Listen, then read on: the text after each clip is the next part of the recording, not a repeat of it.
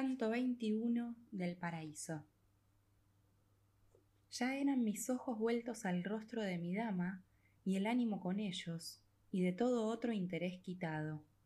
Y ella no reía, pero si sonriese, me comenzó, tú te harías tal cual Semele cuando se convirtió en ceniza, porque mi belleza, que por la escala del eterno palacio más se enciende, como viste, cuanto más se sube, si no se tempera, tanto esplende que tu mortal poder, a su fulgor, sería fronda que el trueno sacude.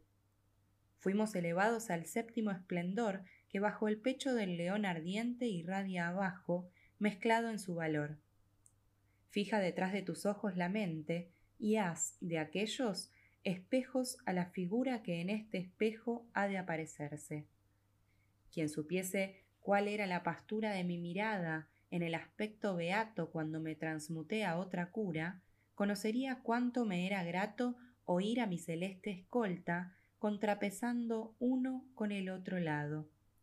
Dentro del cristal que el vocablo porta, cercando el mundo, de su amado guía, bajo el que yació toda malicia muerta, de color de oro que un rayo trasluce, vi una escala erguida hacia arriba, tanto que no la seguía mi luz, Vi también descender por las gradas tanto esplendor que pensé que toda lumbre que hay en el cielo allí se difundía.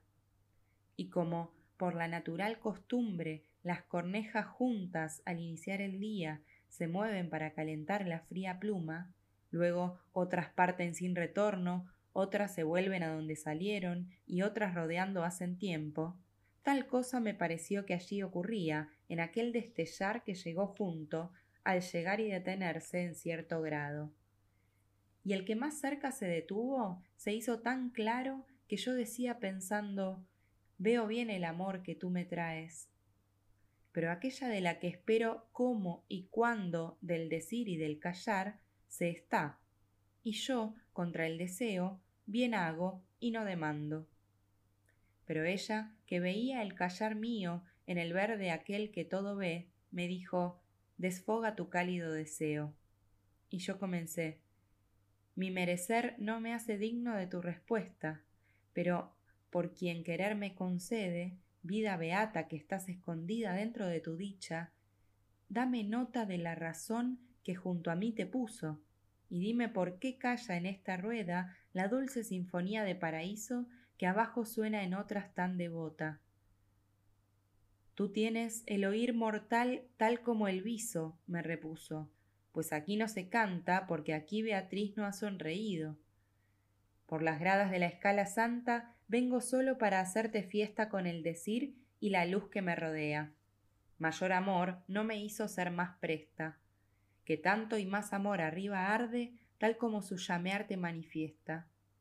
Pero la alta caridad que nos hiciese pronto servidores del que gobierna, nos sorteó aquí, como tú observas.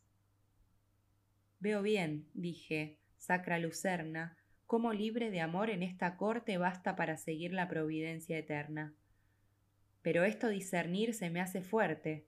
¿Por qué predestinada fuiste sola a este trabajo entre tus consortes? No llegó la primera a la última palabra que de su medio hizo la luz centro, girando veloz como una muela. Luego repuso el amor que estaba dentro. Luz divina sobre mí se apunta, entrando por esta, en que me envientro, cuya virtud, con mi ver conjunta, me eleva sobre mí tanto que veo la suma esencia de la que es venida.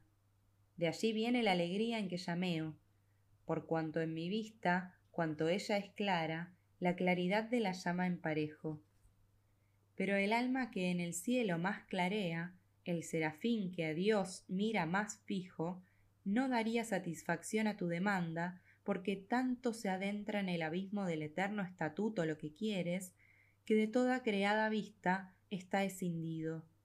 Y al mundo mortal, cuando regreses, esto relata, tal que no presuma a tanta meta jamás mover los pies. La mente, que aquí luce, en tierra humea, Contempla entonces cómo podría abajo el que no puede aunque el cielo lo reciba. Tanto me prescribieron las palabras suyas que dejé la cuestión y me retraje para preguntarle humildemente quién era. Entre las dos orillas de Italia surgen rocas, no muy distantes de tu patria, tanto que los truenos suenan fuerte abajo y hacen una jiba que se llama catria, bajo la cual es consagrado un yermo, que suele ser dispuesto solo a la latria.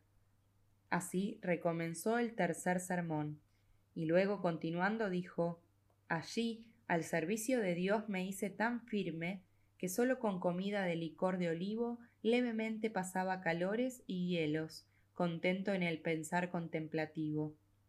Rendir solía aquel claustro a estos cielos fértilmente.